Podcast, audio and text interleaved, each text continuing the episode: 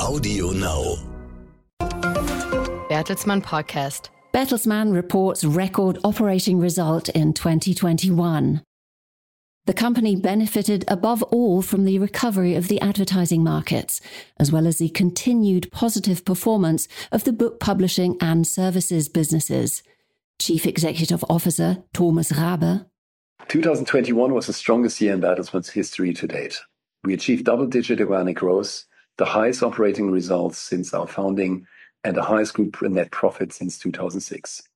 Our three profit pillars, RTL Group, Penguin Random House, Arvato, are flanked by three sprinters. BMG, Bertelsmann Education Group, and Bertelsmann Investments, which are growing rapidly. In addition, we further reduced our financial debt significantly by 1.1 billion euro to below 1 billion euro.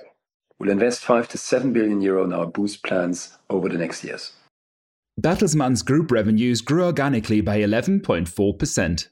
Operating EBITDA increased to a record 3.2 billion euros. Before investments in RTL Group's streaming business, operating EBITDA was 3.4 billion euros. Thomas Rabe emphasizes that Bertelsmann has made further progress in 2021 along all its strategic growth priorities. The merger of RTL Deutschland und Gruner und Jahr has created a national media champion in Germany. The streaming services RTL Plus in Germany and Videoland in the Netherlands now have 3.8 million paying subscribers, 74% more than in the previous year.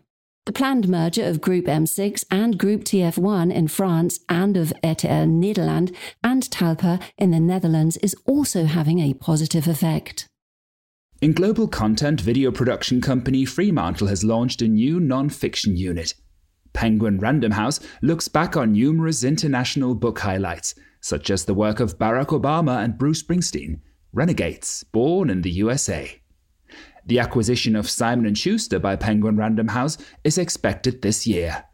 Last year, the music company BMG signed contracts with artists such as Tina Turner, Bryan Adams, and Santana. Global Services. The international customer experience company Majorel expanded its business with global internet customers and saw double digit growth rates. Arvato Supply Chain Solutions continued to benefit from the boom in the tech, healthcare, and e commerce sectors in 2021, while Arvato Financial Solutions recorded positive business performance, especially in the area of purchase on account.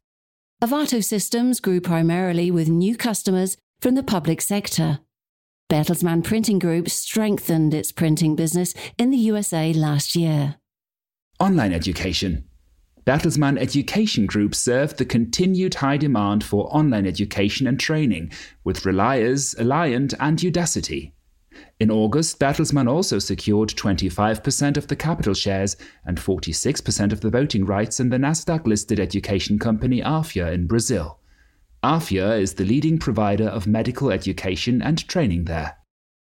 Investments. Bertelsmann Investments made 57 new and 42 follow on investments in companies and funds in the past financial year. Chief Financial Officer Rolf Hellermann. Bertelsmann is in a strong financial position. For 2022, we expect a moderate increase in revenues, as well as an operating result that, before investments in RTL Group's streaming business, will remain stable at record level. This guidance does not yet reflect the currently unforeseeable impact of Russia's invasion into Ukraine and the resulting geopolitical tensions on the global economy. CEO Thomas Rabe continues. Based on our high investment capacity, we'll implement our ambitious boost plans in the years ahead to take Bertelsmann to an even higher level of revenue and profit by 2025. At the end of the 2021 financial year, the group had 145 and 27 employees worldwide. That was the Bertelsmann podcast. Further information can be found under bertelsmann.de. And you can follow us on Twitter, Facebook, and Instagram.